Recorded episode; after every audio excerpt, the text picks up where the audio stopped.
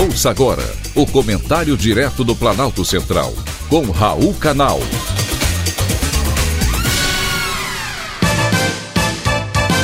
Queridos ouvintes e atentos escutantes, assunto de hoje: plástico de esperma.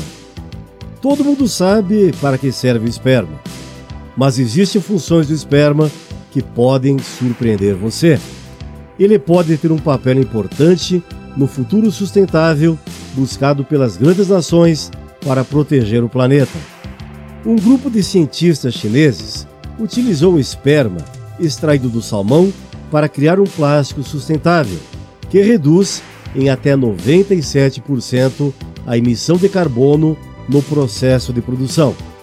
Porque, diferente do plástico, ele não é um subproduto do petróleo, que requer alto nível de calor, capaz de produzir substâncias tóxicas para serem fabricados.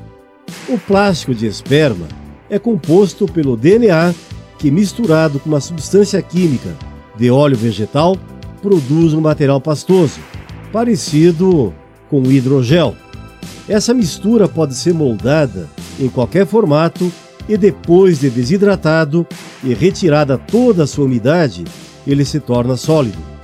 Com o resultado desse produto, os cientistas criaram, até então, copos, peças de um quebra-cabeça e uma molécula. É claro que os objetos não são perfeitos, mas podem ser usados. E ele substitui o plástico, hoje o grande vilão do planeta e um dos maiores poluidores. Já pensaram como deve ser criar objetos do esperma? Seria mais uma utilidade interessante. Hoje, a maioria dos produtos usam plástico e até agora não se conseguiu um material tão resistente que não seja poluidor. Esse é o principal problema que os pesquisadores queriam solucionar ao criar o plástico de esperma. Além de reduzir drasticamente a emissão de carbono em sua produção, a reciclagem é fácil e rápida. Basta colocar os produtos em água que eles são transformados de volta no gel inicial. A partir disso, é possível da outra forma e utilizá-lo novamente.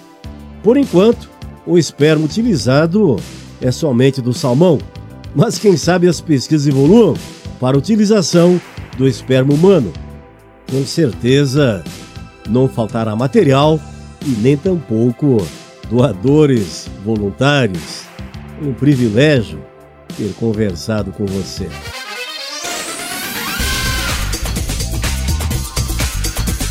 Acabamos de apresentar o Comentário Direto do Planalto Central, com Raul Canal.